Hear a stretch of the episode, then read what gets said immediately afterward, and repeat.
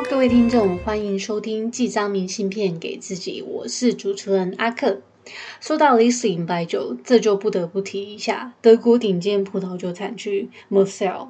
听到酒，是不是精神都来了呢？好的，那就让我们继续听下去吧。Moselle 葡萄酒的产区可是沿着全欧洲最长的河域莱茵河，一路从西德跨足到法国东部，然后分成六大区域，包含 c o c h e n Bergenstadter、l u v e r t e s e r Obermosel。Went Moselle。那么 Moselle 的产区的酒到底有什么特别过人之处吗？整体来说，Moselle 的葡萄酒属于清新型的白酒，它的酒精浓度大约落在六到九 percent，然后有着酸度极高的表现。再来，酒的香气比较偏花香调的果香。不晓得听到这里，是不是大家都觉得说 Moselle 的 Y 听起来非常气质非凡呢？如果说你觉得你是个有气质的人，那么是不是应该也要来一杯 Moselle Y 啊？其实 Moselle Y 的花香调，它是完全源自于 Moselle 河谷的葡萄园所赐。这边怎么说呢？最主要是 Moselle 的河谷啊，它的葡萄园。呃，基本上都粘附多种板岩沉积，然后再经过当地干净的雨水冲刷之后，撞击岩石及石头，然后就会形成这个所谓的 Moselle 产区的代表性风味特征。而且当地诗人曾经这么形容 Moselle 葡萄酒：Sonnefoil，呃，Sonnefoil，Stellango，Kuchen，呃，Modelishine。翻成中文的意思是。Moselle 的酒是太阳中的火焰，星芒中的黄金，以及最沉着的月光。其实你可以大概想象一下那个场景：当你坐在莱茵的河畔，远望满山满谷的葡萄庄园以及古堡，周围不时传出 live 古典演奏。这个时候，你再喝一杯 Moselle 的 Riesling，嗯，C'est la vie，顿时间所有的烦恼都抛在脑后。而且都会觉得一切辛苦都是值得的。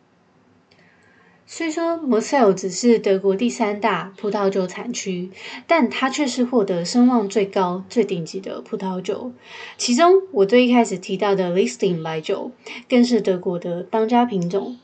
Moselle 产区的 Listing 要求极高酸度，去平衡葡萄的甜味，而达到完美平衡的比例。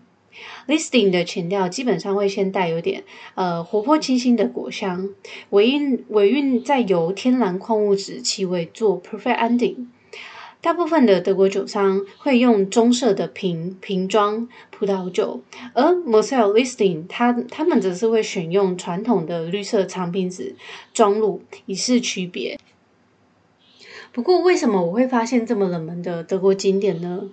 主要是那段期间我住在德国的 Frankfurt，平常有事没事很喜欢在往住宿附近的菜市场跑，不然就是泡在图书图书馆里面发现新大陆。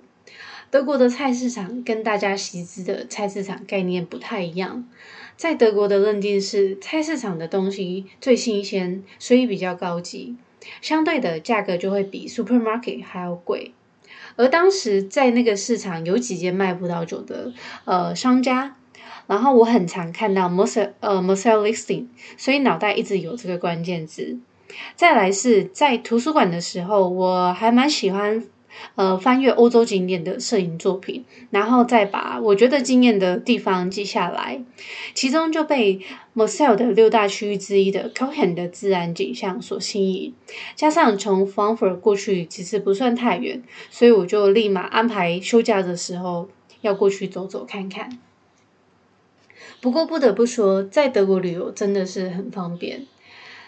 它有完美的交通设施，呃，交通设施几乎没有大众运输到不了的地方，而且除呃大概是除了山上以外，要想办法自己爬以外，基本上都到得了。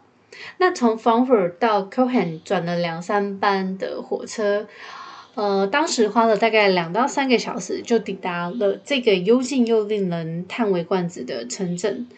Cohen 的好山和好水。我觉得这完全就是退休养老的最佳选择。走在街上的时候，我随手拿了免费的 mosell tour Guide，但里面的内容我不得不说一点也不随便。一般在观光景点拿的资讯，大部分是一张折了好几折的 paper，只是在比看呃比看谁的纸张比较大张而已。但德国人如果要做的话，就是会秉持着德意志的精神，给你做到最好。不夸张，里面的内容至少有整整七十几页的专栏介绍。虽然说当下我只是大概简约的呃简单的翻翻阅一下。但其实我觉得里面的东西还蛮实用的，而且依照我的个性是，如果我喜欢那个地方，我一定还会再回去逛逛。